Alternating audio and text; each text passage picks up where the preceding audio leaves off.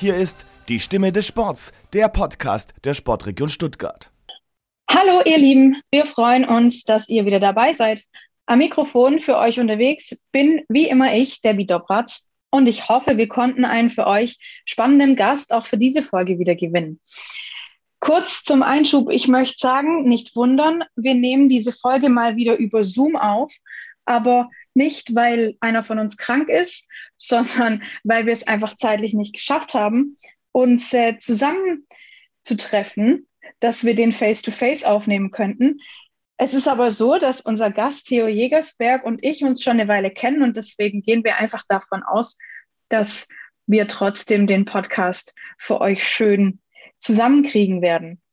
Bei uns stehen die Zeichen auf Tennis, denn morgen beginnt das traditionelle Tennisturnier auf dem Stuttgarter Waisenhof mit einem neuen Namen. Es heißt die Boss Open. Und adäquat dazu haben wir uns einen spannenden Gast überlegt. Theo Jägersberg ist äh, rasender Reporter für den SWR und für die ARD.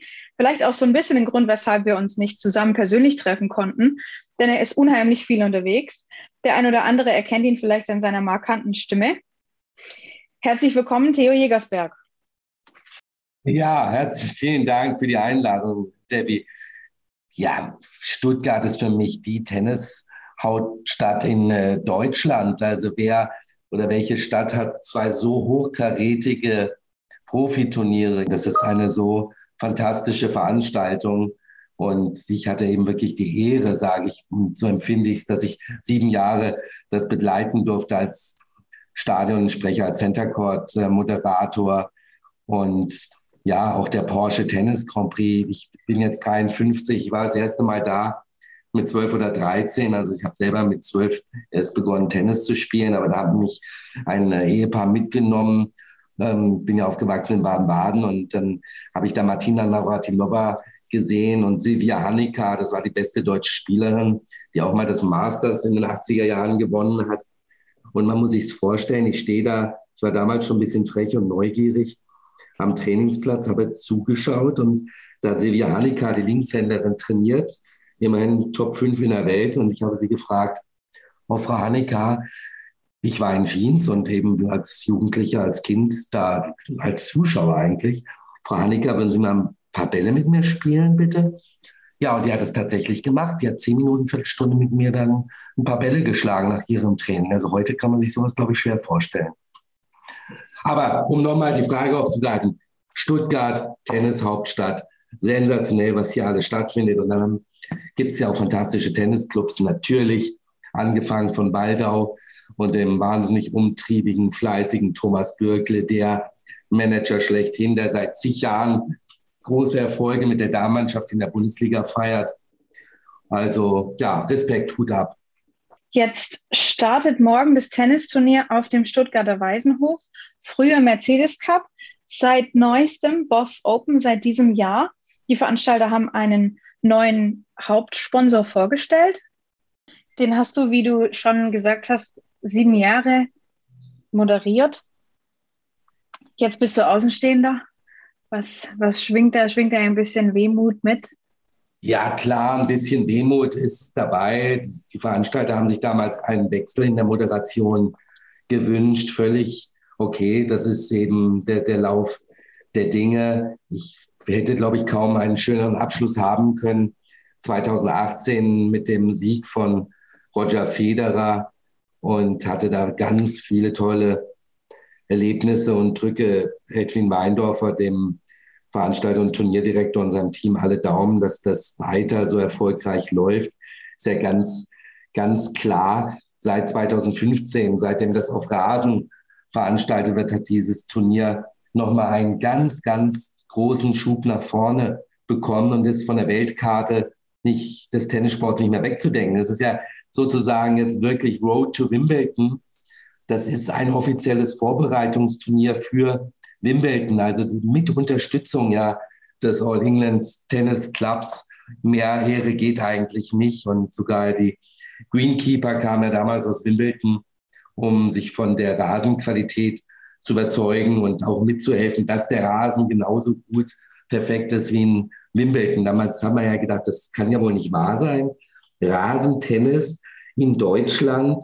Klar, man hatte das in Halle, Westfalen, aber dass das sozusagen die Rettung für den auf Sand doch eher ja nicht mehr so gut ähm, dastehenden Mercedes Cup bedeuten würde, hätte, glaube ich, kaum jemand gedacht. Also was ich auch noch weiß, die Einweihung des Rasenplatzes, des ersten durfte ich auch moderieren, 2014 mit John McEnroe und Michael Stich.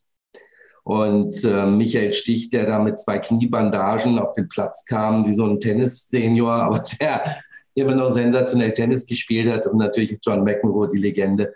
Also wie gesagt, tolle, tolle Erlebnisse. Es kommt natürlich auch wie so eine kleine, in Anführungsstrichen, Wimbledon-Wolke dann nach Stuttgart, alle mit ihren Strohhüten und mit ihrer weißen Kleidung. Und man hat schon so ein bisschen das Gefühl, das ist ein kleines Wimbledon dann in Stuttgart.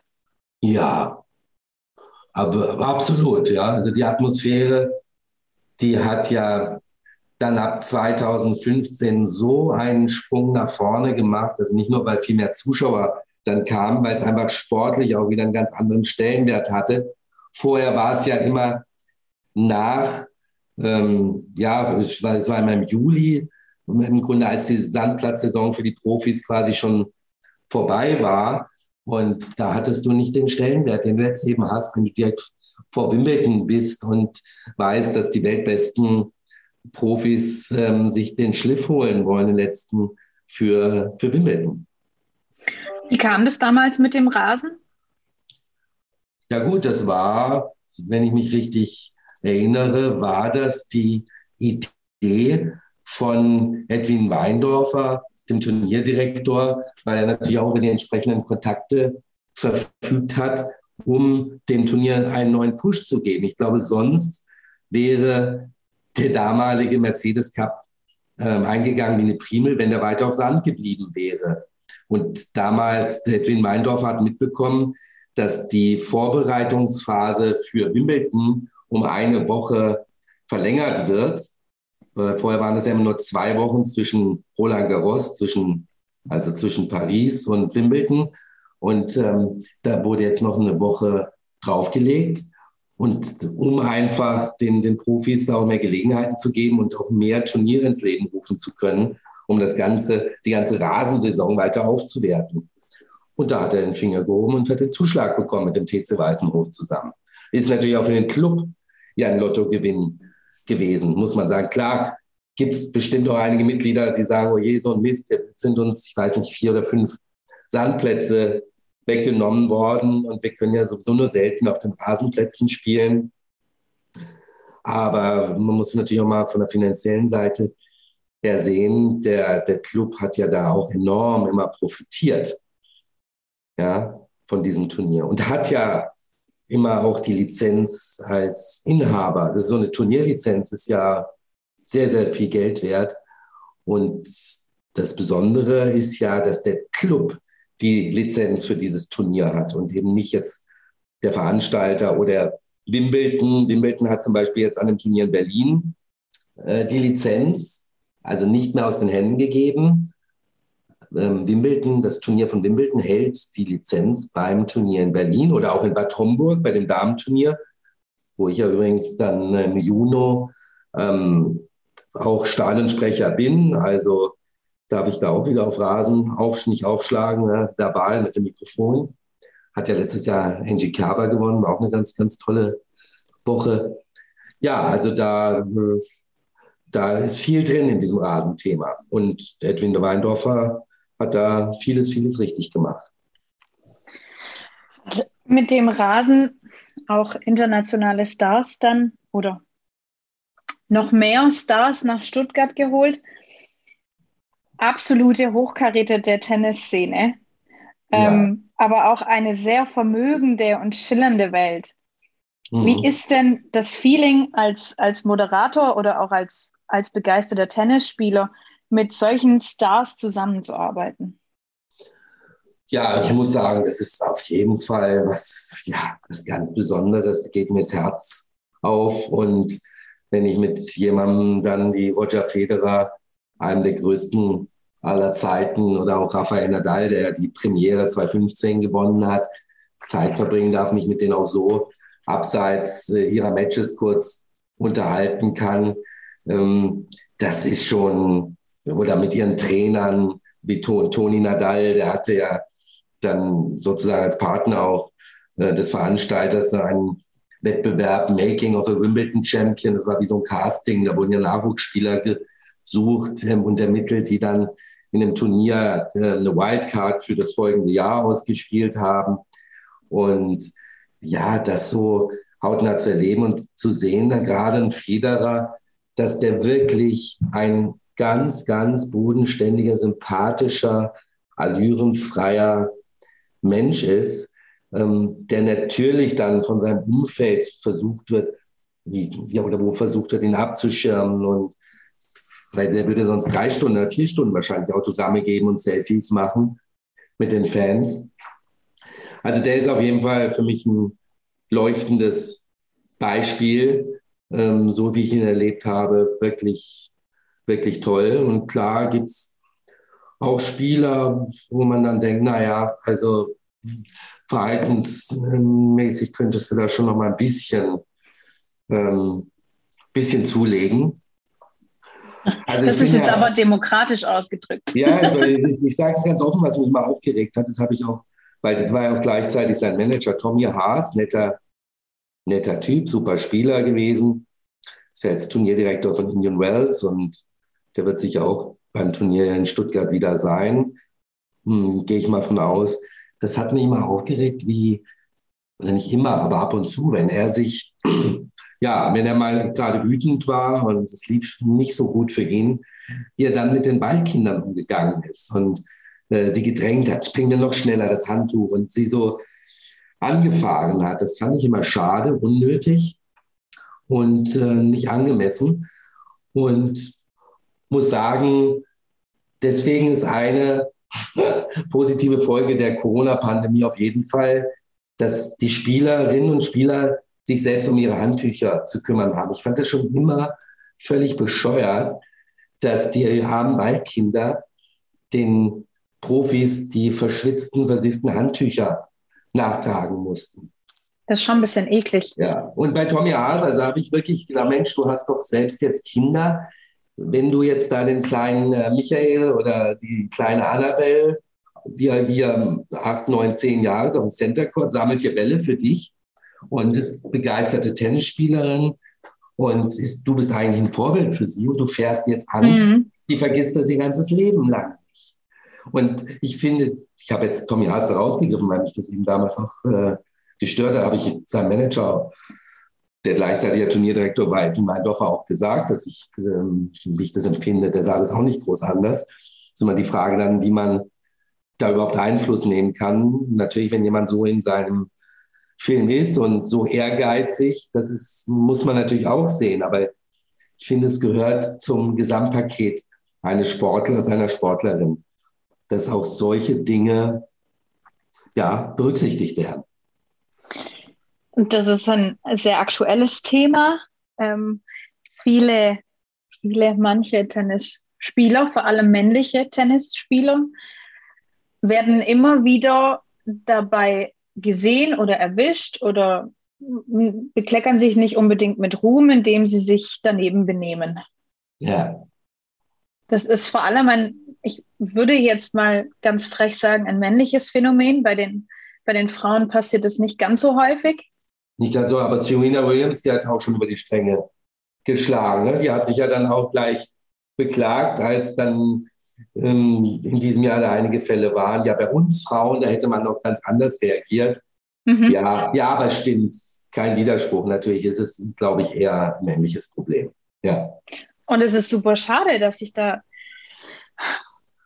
vor allem junge Spieler doch tatsächlich nicht so schön mhm. und sympathisch präsentieren, wie sie es eigentlich sollten. Und das ist auch für die Sportart, glaube ich, nicht, nicht unbedingt gewinnbringend. Ja, die ATP hat ja auch ganz klar gesagt, also die Spielergewerkschaft und eben die, sozusagen, die, die über allen Turnieren ja thront auf der Tour, äh, dass das so, so nicht weitergehen kann und dass die Daumenschrauben da angezogen werden. Auf der anderen Seite, klar, früher hat man immer gesagt, hm, so ein McEnroe in den 80er Jahren, 90er Jahren, der, der bringt Farbe ins Spiel und mit seinen Wutausbrüchen ähm, sorgt er ein bisschen für Abwechslung. Aber wenn es dann natürlich an die körperliche Unversehrtheit geht, ist es schwierig. Auf der anderen Seite Stefan Edberg, der das Vorbild schlechthin war, was sein Verhalten anging. Makaber Makaber, der hat ja durch einen Aufschlag, äh, meine ich, ein, eine Netz, damals gab es noch Netzrichter, Netzrichterin getroffen und die war dann schwer verletzt oder ist, glaube ich, sogar gestorben. Also, und das war natürlich völlig unabsichtlich, ist, ist ja logischerweise auch nicht bestraft worden, aber solche Dinge ähm, passieren dann ausgerechnet dem, der sich besonders fair und sportlich mhm. verhält. Aber ja, find, ich finde das auch nicht gut, dass ähm, natürlich auch unser deutscher Spitzenspieler da Sascha Zverev ein paar Mal negativ aufgefallen ist, aber ich glaube, er hat das selbst gemerkt und ich glaube, er will positives Vorbild sein und ähm, ich hoffe und bin zuversichtlich, dass, dass ihm das jetzt auch besser gelingen wird. Ist er dann auch Deutschland Sportler des Jahres? Ja, auch da, äh, auch der Titel gilt eigentlich als, als so ein ja, als, als auch eine Art Vorbild. Äh, man möchte ja auch, dass der Sportler des Jahres in Deutschland oder wo auch immer in welchem Land eine Art Vorbild darstellt. Ähm, das ist ein Adelstitel für den Sportler sozusagen. Ich glaube, das, das hat er auch ganz klar gesehen und erkannt, aber irgendwie ist er dann so ein bisschen auf Abwege gekommen, dann lief sportlich nicht so, wie er es vorgestellt hat und dann Impulsivität und natürlich klar diese Bilder, wie er da mit dem Schläger auf den Schiedsrichterstuhl ähm, klopft, das darf, darf nicht passieren. Und da sind sich, glaube ich, alle einig, auch er und sein Umfeld, logisch, ganz klar. Und da muss man aber gucken, wie man das wieder einfängt und das wieder in eine, in eine gute Richtung bringt, dass sowas eben nicht mehr passiert. Es haben sich zu solchen, ähm, ich nenne es mal Gefühlsausbrüchen, auch die die, die alten, in Anführungsstrichen, Großmeister geäußert. Glaubst du, dass es tatsächlich ein Problem ist von, von der jungen Generation? Ja, bin, weiß ich jetzt nicht so genau. Glaub, ich glaube, das gab es früher schon so, wie es es heute gibt? Ja, natürlich. Auch ein Agassi hat sich früher unflätig benommen manchmal. Und da gab es auch andere Spieler, natürlich. Also das ist jetzt nicht darin begründet, dass es jetzt die heutige Generation Instagram oder TikTok und die Jungen sind, die jetzt meinen, sie müssen ähm, da den Schläger besonders spektakulär zerhacken, damit es dann auf äh, TikTok 34 Millionen Menschen sehen. Also das glaube ich nicht. Das, das gab es schon immer. Aber was natürlich schon zu beobachten ist, es beobachten eben viel, viel mehr Menschen als früher, weil keine Bewegung, keine Handlung unerkannt bleibt. Und das war früher natürlich anders in 70er, 80er Jahren. Ja, wenn die da über die Stränge geschlagen haben, das hat kaum einer mitbekommen. Ja, also in Elina Stase oder Björn Borg, was die getrieben haben, boah, ja, einiges, ganz sicher. Björn Borg weiß man ja auch dass da mit Frauen, Drogen und so weiter, der hatte riesen, riesen Probleme. In der heutigen Medien, im heutigen Medienzeitalter mit Sozialmedien auch. Und also da wäre das nochmal ganz anders ähm, ja, gelaufen für ihn. Also ja, wahrscheinlich ist es tatsächlich so, dass es früher halt was, was nicht auf dem Center Court passiert ist und nicht von den Fernsehkameras übertragen wurde, so jetzt sagen wir mal in den 80er, 90er Jahren, hätte man sonst nicht mitbekommen. Und jetzt kann man halt auf irgendeinem kleinen Turnier sich am Rande vom Platz mal daneben benehmen und es wird halt sofort abgefilmt oder irgendjemand macht ein Foto oder ja. äußert sich da direkt drüber. Natürlich, klar.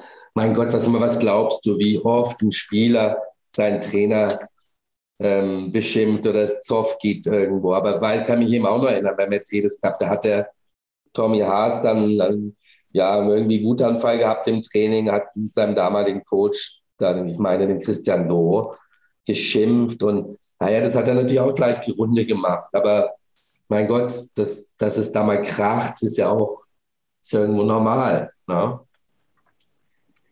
Absolut. Dass es mal kracht, ist tatsächlich normal. Und ich glaube auch, dass da teilweise ein bisschen die Anspannung dann auch mit, mit ja. abfällt oder mit, mit sich, ja, dass, dass es das auch einfach mit sich bringt, ein, ein Leistungssportler zu sein und dann auch mal Emotionen zu zeigen. Und wie du sagst, wir schreien ja auch immer danach, dass es mal Sportler gibt, die oder Sportlerinnen gibt, Mannschaften gibt, die sich mal so ein bisschen charakterstark präsentieren. Ja.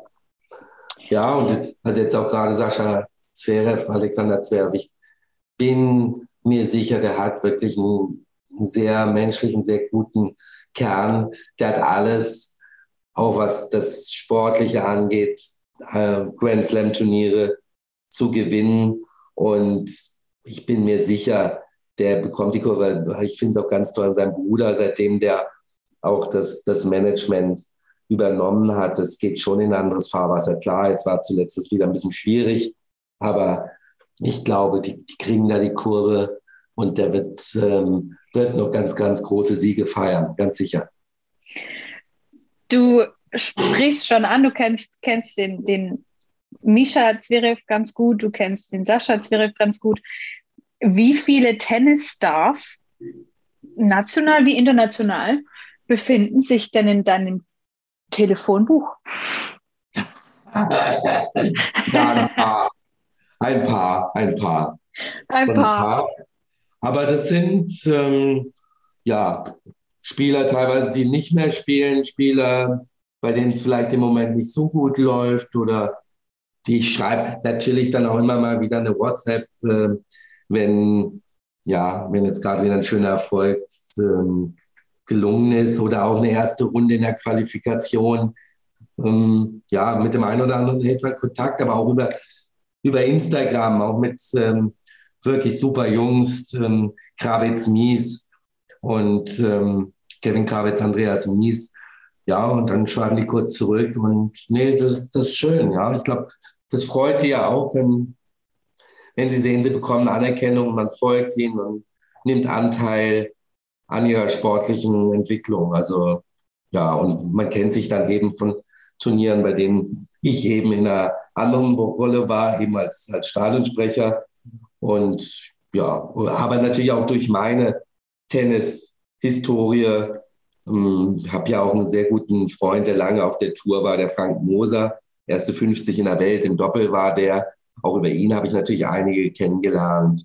Oder auch ein Janik Hanfmann aus Karlsruhe, der ja jetzt bei Australian Open im Januar dann ja, sich qualifiziert hat fürs Hauptfeld und dann noch Runde gewonnen und dann gegen Rafa Nadal spielen durfte. Und da sind wir dann natürlich auch immer im Kontakt und das, das ist schön. Das heißt, es ergeben sich auch Freundschaften aus ja, oder mit ja. solchen Tennisstars auch, ja? Ja, ja. Also ich würde eher sagen Bekanntschaften, eher Bekanntschaften und ich habe ein, zwei gute Freunde, die äh, sehr gute Spieler waren oder sind. Ähm, aber gute Bekanntschaften auf jeden Fall, natürlich. Bist du denn schon mal zusammen mit dem Herrn Federer versumpft? Nee, nee. Also ich bin sowieso kein Typ, der versumpft. Ich glaube aber Roger Federer auch nicht. bin, mit dem bin ich noch nicht versumpft, nee. aber das wäre auch eine schöne Anekdote. Ja, absolut. Also mit dem, also ich bin, wie gesagt, bin kein Typ, der versumpft, aber mit Roger Federer würde ich gerne versumpfen. Keine Frage. ja, also das, das ist klar. Aber vor, ja, vor 26, 27 Jahren habe ich in Baden-Baden, in meiner Heimatstadt, ein ATP-Seniorenturnier mitorganisiert und habe da zu der Zeit auch selbst noch äh, Turniere gespielt. Und da hat mich ein, also wirklich ein Superstar der 70er, 80er Jahre, Guillermo Vilas, Linkshänder, der auch einmal eine amoröse Romanze hatte mit Caroline von Monaco. Also ewig, ewig ist es her. Der hat mich eingeschlagen für ein Preisgeldturnier morgens um neun. Und wir haben mehrmals trainiert. Aber ja, Guillermo Vilas, auch so ein Held, Grunde meiner Jugend, dass das keiner mehr weiß. Boris Becker, der als 17-jähriger Jüngling, ähm, als jüngster überhaupt Wimbledon gewonnen hat, der erste von drei Siegen, der musste erstmal ein Training mit Guillermo Vilas, dem Argentinier, überstehen, um von Jon Tiriak äh, gemanagt zu werden. Das war sozusagen die Prüfung für, ähm, ja, aufs Exempel. Und das hat er überstanden und dann hat Jon Tiriak über, ihn übernommen. Also Guillermo Vilas wurde auch von Tiriak gemanagt. Ja, also das war schon ganz besonders, der, dass der mit mir gespielt hat.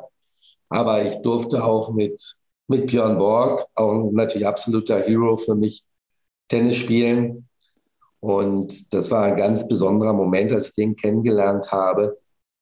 Da, den habe ich am Flughafen, den sollte ich mit abholen am Flughafen irgendwo in Holland, weil er da ein Turnier gespielt hat, ich da eben war. Und das war, ja, Björn Borg. Fünfmal in Folge Wimbledon gewonnen. Damals in den 70er Jahren und der Sportstar überhaupt, der Schwede. Ja, also schöne Erlebnisse. Jetzt hast du schon viel erzählt von deinen persönlichen Heroes, aber wer ist denn auf deinem Nummer eins Treppchen?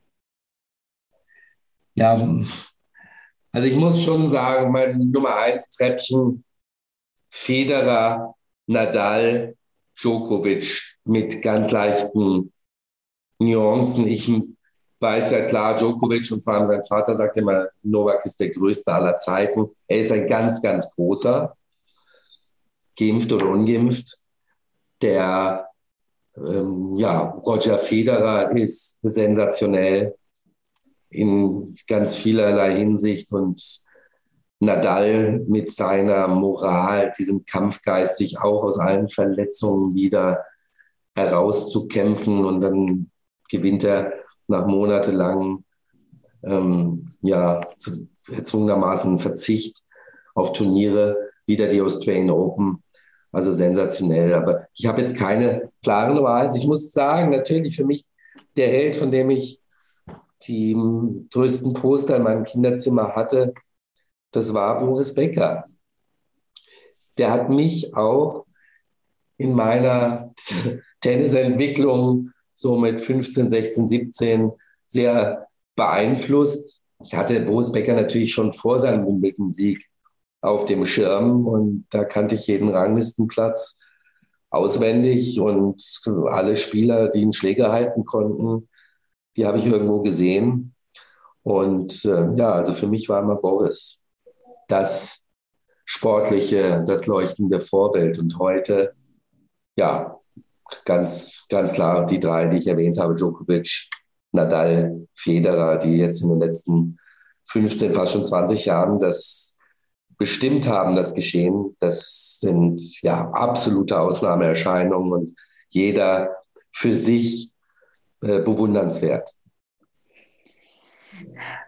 Schwieriges Thema mit Boris Becker. Da, da müssen was, wir, ja.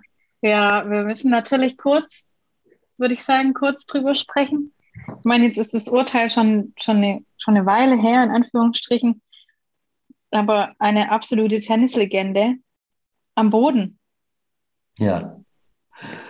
Ja, mir blutet das Herz. Das habe ich dann auch ähm, in sozialen Netzwerken gepostet. Dafür gab es viele, viele Kommentare. Ich habe nur geschrieben, ich bin traurig, der Held meiner Jugend muss ins Gefängnis. Da, damals, als das dann eben vor ein paar Wochen passiert ist. Mhm. Und da habe ich gesehen, wie, ja, dass natürlich dieses Thema oder Boris überhaupt polarisiert. Er war natürlich in den letzten Jahren teilweise auf verschlungenen Wegen unterwegs und hat bestimmt viele, viele Fehler gemacht. Und hab, ich habe mich auch immer wieder mit Menschen unterhalten, die gut mit ihm befreundet waren oder sind die ich gut kenne und ja, die mir auch eben gesagt haben, vielerlei Hinsicht war er einfach beratungsresistent oder hat dann auf die falschen Leute gehört. Ja, egal was es war, das ist wirklich ganz, ganz bitter, diese Entwicklung. Und ich drücke ihm einfach alle, alle, alle Daumen, dass er diese Zeit einigermaßen übersteht und danach dann auch wieder, ja, dass er kein gebrochener Mann ist. Also das wünsche ich mir natürlich. Ja, ist schon, schon äh, fatal und wirklich traurig, was da aus ähm, jemandem, der einst ein absoluter Nationalheld war, ja. ähm, passiert. In diesem Land sich ja sehr, sehr viele aus Politik, Wirtschaft, Sport äh, gesonnt haben. Darf man ja auch nicht vergessen. Mhm. Ja? Der war wirklich, wie du sagst, war ein nationales Symbol. Das, der hat einen Boom natürlich in dem Sport, im Tennis ausgelöst, den es so wahrscheinlich nicht wieder geben wird. Klar, auch Steffi Graf ja. daran beteiligt, aber diese Emotionalität, dieses Mitleiden, was man bei ihm einfach hatte, wenn man ihm zugeschaut hat, es hat keiner, keiner wieder geschafft. Auch Michael Stich, der 1991 ja dann auf, ausgerechnet im Wohnzimmer von Boris ihn gedemütigt hat im Finale von Wimbledon. Auch Michael Stich hat das nicht annähernd geschafft, diese Gefühle bei den Fans zu entfachen wie Boris. Natürlich ähm, im Positiven wie im Negativen, aber ich kann mich selbst erinnern, da habe ich mir Wecker gestellt für nachts um zwei oder drei, um ihn dann im Davis Cup zu sehen in den USA oder beim Masters in, in New York. Ja, heute unvorstellbar eigentlich. Ja. Glaubst du denn, oder was ist denn dein Tipp? Wem, wem gehört die Tennis-Zukunft in Deutschland? Gibt es jemanden, der wirklich so, so ein kleiner zweiter Boris Becker werden könnte?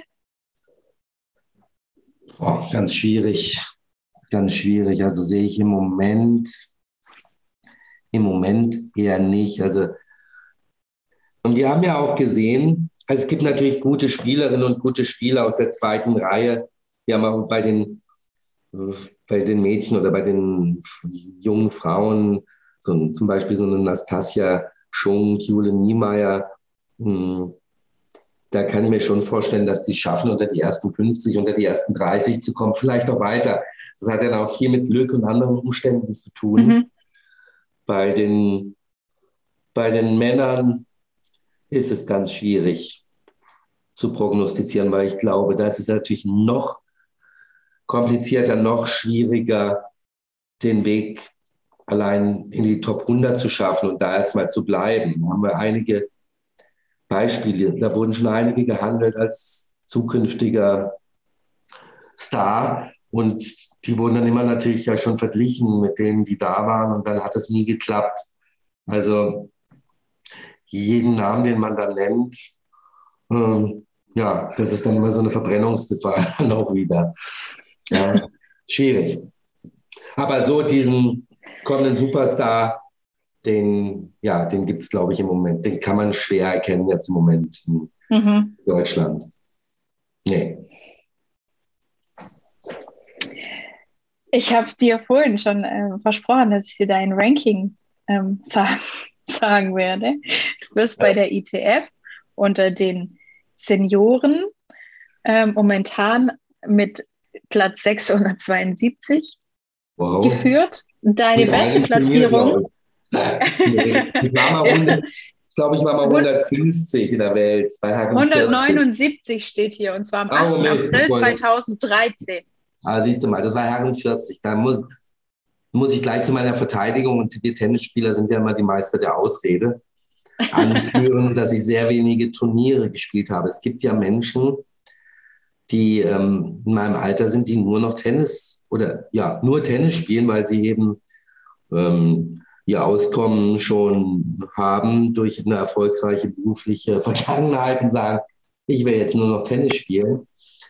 Und nee, ich arbeite noch. Und ja, leider habe ich internationale Turniere. Letztes Jahr habe ich zwei gespielt oder eins, weiß schon gar nicht mehr. Und damit machst du natürlich keine großen Sprünge. Es gibt welche die Leute, die spielen eben 10, 15, 20 Turniere im Jahr. Und dann ist die Chance natürlich deutlich höher, weiter nach vorne zu kommen. Aber ich habe in meiner Altersklasse jetzt in Deutschland auch schon Spieler geschlagen, die erste zehn in der deutschen Rangliste stehen oder erste 30, 40 in der Welt. Also das ist immer mit diesen Ranglisten relativ. Aber ich bin noch ganz gut dabei, würde ich mal sagen. Und vor allem sagst du ja, du arbeitest noch. Du bist jetzt noch nicht ähm, Vollprofi. Nee, war ich auch nie. Aber vielleicht, vielleicht kommt es ja noch so ein Rentnerprofi. Ja, genau. genau. Ich darf dich ein bisschen ärgern. Ja, klar. Du darfst das. du, ich habe es vorhin gesagt, du bist rasender Reporter, tätig ja. für den Südwestrundfunk und für die ARD. Ja. Ähm, deine Karriere hat aber tatsächlich auch angefangen an der Sporthochschule in Köln. Und da hast du mir erzählt, hättest du dein Studium an der Sporthochschule in Köln abgebrochen. Da ist mir fast, ja. da, da, kon, da ist mir fast wirklich was aus der Hand gefallen. Das konnte ich nicht ja. glauben. Ja, weil, also ich glaube, dass ich ähm, nicht der fleißigste Student war. Also diese praktischen Prüfungen, die habe ich alle ganz gut hinbekommen, aber dann gab es ja dann auch nach Fächer wie Sport, also wie Anatomie und Physiologie, Sportgeschichte und so weiter. Da war ich jetzt nicht so der Superheld. Und dann kam mir das, glaube ich, ganz zu Pass. Also was das Thema Fleiß anging, wollte ich sagen. Mhm. Ich bin mehr so der Schultyp. Wenn mir da immer jemand auf die Finger geschaut hat, habe ich alles immer brav gemacht. Aber wenn ich ähm, selbst entscheiden konnte, gehe ich jetzt in die Vorlesung oder nicht, dann habe ich mich, glaube ich, zu oft entschieden, lieber auf den Tennisplatz zu gehen. Und damals in Köln auch. Und dann kam mir das ganz gelegen, dass ich ein Angebot bekommen hatte, damals ein Volontariat zu machen beim damals frisch gestarteten Regionalfernsehen in Karlsruhe für die Sportredaktion. TV Baden hieß der Sender. Hat äh, eine halbe Stunde am Tag immer produziert und diese halbe Stunde wurde immer wiederholt, 20 Mal am Tag. Und da habe ich mit einem Kollegen, ich glaube, zehn Minuten Sport gemacht immer. Und da hatte ich dann gerade so in der Region Karlsruhe einen großen Bekanntheitsgrad, weil ich ja 10 oder 15 Mal am Tag zu sehen war, immer für zehn Minuten, weil es ja so häufig wiederholt wurde. Ja. Da auch nette Anekdote. Wir haben damals mit dem Sender den damaligen KSC-Trainer ähm, Winfried Schäfer, Winnie Schäfer, die Legende, zur Nummer eins in Deutschland gemacht, was die Fernsehpräsenz anging, eben durch diese halbstündige Wiederholung der Sendung. Der KSC hat, wir hatten da so ein KSC-Magazin jede Woche und Winnie hat erzählt und erzählt und das wurde eben zigmal wiederholt. Ja, so war das. Und da war ich, ähm, habe ich Volontariat gemacht. Zwei Jahre wurde dann direkt danach zum Sportchef befördert. Da war ich natürlich sehr glücklich und dann im Jahr 2000 kam ein Angebot vom damaligen DSF, Deutsches Sportfernsehen. Und da war ich dann drei Jahre Reporter, überwiegend Fußball, viel VfB gemacht, Kaiserslautern, ähm, Freiburg und die ganzen Zweitligavereine, damals eben KSC, Waldhof Mannheim und so weiter war jedes Wochenende im Grunde unterwegs in Sachen Fußball. Ja, bis dann die Kirchpleite kam, Milliardenpleite, habe ich einen Job verloren. Habe dann ein paar Monate wieder Tennistraining gegeben, da habe ich dann meine Frau kennengelernt. War ein Riesenglück. ja, und dann ähm, habe ich nochmal fünf Jahre bei Regio TV den Sport geleitet, bevor ich den Stab dann an Daniel Reuchle weitergegeben habe. Der ja auch schon bei uns im Podcast war. Deswegen erwähne ich das, ja, den habe ich da hinempfohlen sozusagen, weil bin ich auch dankbar, dass, dass das so gut geklappt hat und dass Daniel das so erfolgreich macht. Ganz toll, wirklich. ein äh, super Typ.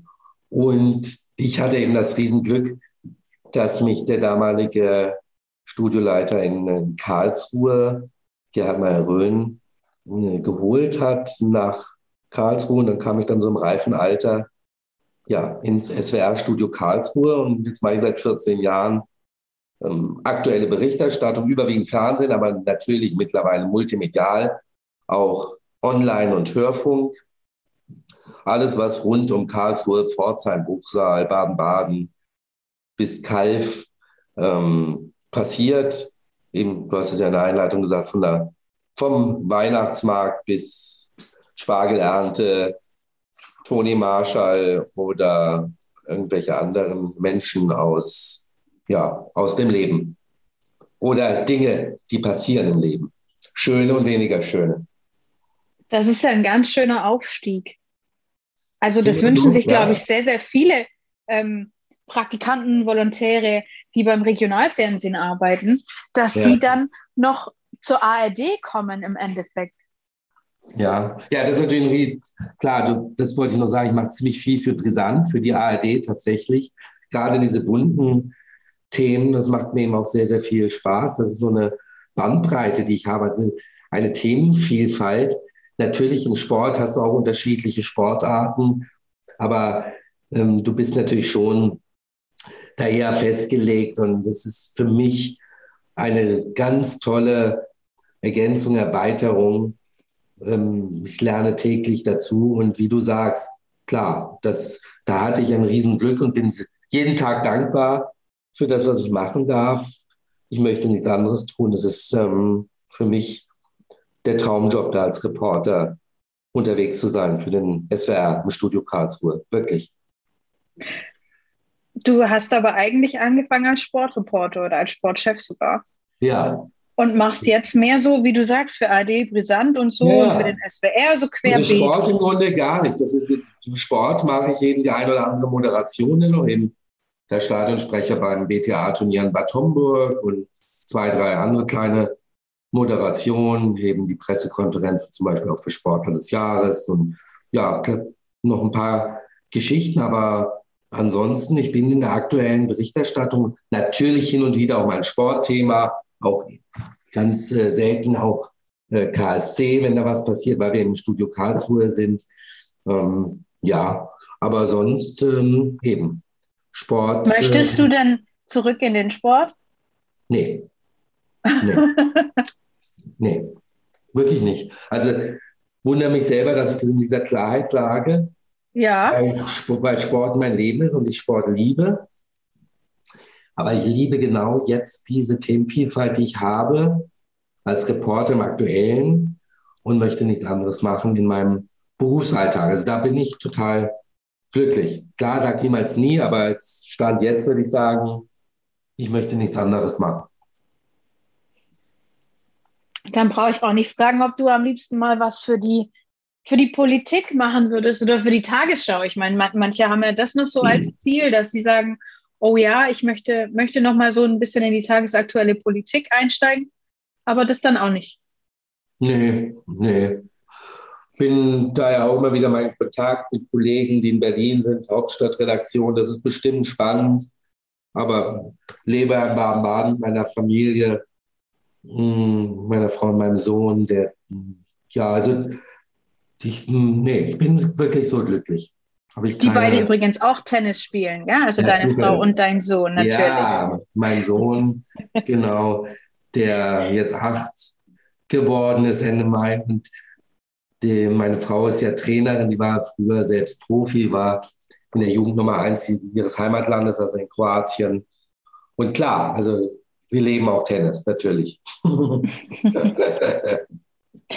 ist es denn so eine Selbstverständlichkeit in Anführungsstrichen, dass man als Reporter beim SWR dann auch Aufträge für die ARD kriegt oder wie muss ich mir das vorstellen, so als absoluter TV-Laie? Ja, was, da hast du schon auf den Punkt getroffen. Nee, so selbstverständlich ist es nicht, weil eigentlich die Reporter in den Studios überwiegend fürs Landesprogramm arbeiten. Also für SWR aktuell, für die Landesschau und für alles andere, was es noch gibt, mhm. natürlich auch Kaffee oder Tee oder natürlich für die Radiowellen ähm, äh, von 1 bis 4, also s 1, 2, 3, 4. Online natürlich, aber dadurch, dass ich da, ja, ich mache das jetzt eben länger und habe da ganz, ganz gute Verbindungen auch aufgebaut zu den Kollegen von äh, Brisant und ähm, deswegen bin ich vielleicht jemand, der da ein bisschen mehr Beiträge für dieses Format macht als andere. Also nee, selbstverständlich ist es nicht. Ich bin da auch, bin auch da natürlich sehr dankbar, dass ich das machen darf. Das ist ja schon eine ziemlich große Ehre, wenn man, wenn man weiß, dass sein, sein Name genannt wird in einem national, in dem national wichtigsten Fernsehprogramm in Deutschland, oder? Ja, absolut. Das ja, gebe ich dir recht. Also da das ist immer, immer was Besonderes. Ja, klar, es war auch für mich vor ein paar Jahren, als ich ähm, eine Schalte hatte mit Tagesschau 24 und da war ein ähm, Flugzeugabsturz in Bruchsal. Bin, hat mich mein Chef angerufen, oh, Theo, könntest du bitte dahin fahren? Also das ist eben Reporteralltag auch. Du hast frei mhm. eigentlich, aber dann passiert eben etwas, eine sogenannte Lage. Und dann ruft dich dein Chef an und sagt, könntest du bitte, ist wichtig. Klar, und dann fahre ich da nach Bruchsal und mache ähm, Live-Schalt für Tagesschau 24. Und damals Jan Hofer noch nicht bei RTL, sondern noch das Tagesschau-Gesicht der Chefsprecher. Dann hast du den am Ohr und sprichst die Fragen ab. Und das ist natürlich dann auch was Besonderes, keine Frage. So schlimm das Ereignis war, dieser Flugzeugabsturz, sind Menschen ums ja. Leben. Ja, klar. Aber das ist, ist es nicht auch so ein bisschen ein Beweggrund für Menschen, zum Fernsehen zu gehen, weil sie hoffen, dass sie irgendwann vielleicht auch vor der Kamera und nicht nur hinter der Kamera stehen? Hm, ja, sicher, sicher. Aber das relativiert sich dann irgendwann. Natürlich, ich stehe nach wie vor sehr gerne vor der Kamera und mache sehr gerne Live-Schalten. Ich würde auch, wenn ich eine Anfrage bekomme von hier Senderseite Theo, kannst du nicht ein Casting machen, Moderation, würde ich sicher nicht Nein sagen. Aber ich, wie gesagt, ich bin ja sehr glücklich mit dem, was ich mache. Und wenn du jetzt eine Sendung moderierst, hast du natürlich wieder Dinge, auf die du verzichten musst. Dann könnte ich nicht so als Reporter unterwegs sein, wie ich es jetzt bin und quasi jeden Tag ein anderes Thema beackern. Ne? Also mhm. Natürlich früher mal gedacht, mein Gott, ich muss unbedingt eine Sendung moderieren. Klar, da beim Regionalfernsehen habe ich das ja gemacht. Und ja, aber wenn ich da ab und zu meine Live-Schalten habe, bin ich, bin ich glücklich. Also das ist alles okay. Deine Themen, die gehen ja tatsächlich querbeet von, wie wir vorhin gesagt haben, Christkindlesmarkt bis zur ähm, Vatersuche. Wer sucht sich oder wer, wer sucht denn diese Themen aus? Bist es du, der da so den, den absoluten Weitblick hat, was hier gerade wieder abgeht in der Region oder hast du da Unterstützung von der ganzen Redaktion? Ja ich bin ja sozusagen klein, kleines Rädchen als Reporter, aber wir kleinen Reporter ähm, bringen dann natürlich das ja, gesamte ähm, Fahrzeug ähm, zum Laufen und wir bringen uns ein, alle mit unseren Themen, die wir, denen wir begegnen, die uns zugetragen werden. Also mich kontaktieren immer wieder Menschen tatsächlich über soziale Netzwerke, ähm, aber über die Jahre lernst du natürlich auch so viele Menschen kennen und die rufen dich an, schreiben dir eine WhatsApp, du wäre das nicht ein Thema für dich. Natürlich ist es dann auch häufig so, dass es kein Thema ist, weil wir es nicht unterbringen. Aber ich Respekt vor jedem, der mir was schickt. Und ähm, ich, ich, antworte dem auch und sage, ich versuche, ich würde es vorschlagen oder mal gucken oder das ist eher kein Thema. Also ähm, ich sage mal 70, 60, 70, 80 Prozent, ich weiß nicht genau, sind Themen, die ich dann vorschlage bei unseren Planern, die von mir kommen, die ich dann noch machen darf. Und der Rest kommt natürlich auch aus der Aktualität, aus Agenturen, aus Pressemitteilungen, woraus sich Ereignisse ergeben, die man abzubilden hat, also Pressekonferenzen oder ja, irgendwelche Dinge, die eben passieren und äh, wo man dann drauf schauen muss. Man kann deinen Reporteralltag auf deiner Instagram-Seite ziemlich gut beobachten, finde ich. Du, du postest da immer ganz fleißig und ich finde, jeder, der, der sich da dafür interessiert, sollte da mal kurz drauf gucken. Ja, gerne. da freue ich mich. Ja, ich sehe das natürlich auch so als Plattform, um äh, Menschen das näher zu bringen, was, was ich mache, wie ich unterwegs bin.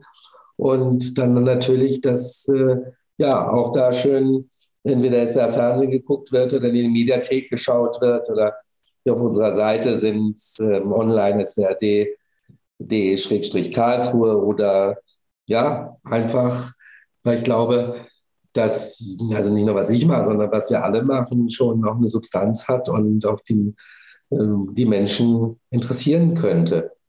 Und ähm, was, was mich wirklich, nicht, klar, primär die Menschen aus Baden-Württemberg, aber, Debbie, du wirst nicht glauben, ein jemand, ein, auch ein sehr, sehr guter Tennisspieler, dem ich früher zugeschaut habe bei seinen Spielen, also ein früherer Profi, den ich aber eigentlich persönlich gar nicht äh, gut kenne, der hat mich angeschrieben und hat geschrieben, Theo, und der lebt in München.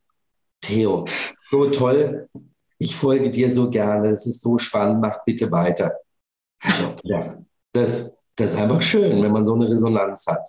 Alleine für diese Stimme, ja, da, das hat mich weiter motiviert. Also ich, ich höre nicht auf. Also jeder, der, der dir auch gerne mal folgen möchte oder der sich mal angucken möchte, wie, wie Fernseharbeit tatsächlich ganz nah funktioniert, der dir aber auch gerne Themen schicken kann. Auf Instagram findet man dich unter ganz normal Theo Jägersberg, Theo in dem Fall ohne H. Danke dir, genau, das ist natürlich immer, immer witzig, Menschen, die mir Mails schreiben mit der richtigen Mailadresse und dann aber natürlich trotzdem Hallo Theo, Theo mit H schreiben. Oh nein. Ja. Ein Skandal, oder? Ach ja, ich, ich, ich kenne das ja. Mit meinem Namen ist es auch ja. immer ein bisschen schwierig. Meinen ja. Namen kann man auch oft, oft falsch schreiben. Aber ich glaube, das, das tut uns allen nicht so doll weh. Genau. Ja. Absolut. Ich danke dir ganz herzlich, Theo. Wir sind ähm, tatsächlich am Ende angekommen. Ich fand es super gerne. spannend. Ja, vielen Dank. Also danke dir für deine Fragen und für dieses schöne Gespräch. Hat mir wirklich Spaß gemacht. Ja, ich finde es toll, dass du auch so viele Anekdoten, so viele schöne Sportanekdoten aus, aus, deinem, aus, aus dem Tennis oder aus dem Fernsehen erzählt hast, weil ich einfach finde, dass das, das macht die Menschen so ein bisschen greifbarer oder auch die Geschichte, die du zu erzählen hast, macht es ein bisschen greifbarer. Danke dir. Danke dir, dass du unser Gast warst. Ich kann jetzt nur noch kurz mich an unsere Zuhörer wenden und sagen, vielen Dank, dass ihr auch wieder dabei wart. Habt ihr Feedback? Ähm, könnt ihr uns das gerne zukommen lassen über unsere Homepage sportregion-stuttgart.de, alternativ über die Instagram-Seite Sport Stuttgart oder Facebook unter Sportregion Stuttgart. Ihr dürft euch auch gerne ein Like da lassen. Ähm, sagt uns einfach Bescheid, wenn ihr jemand habt, den wir gerne mal einladen sollen oder den wir mal interviewen sollen. Und dann bleibt mir nur noch zu sagen, bis zum nächsten Mal, eure Debbie.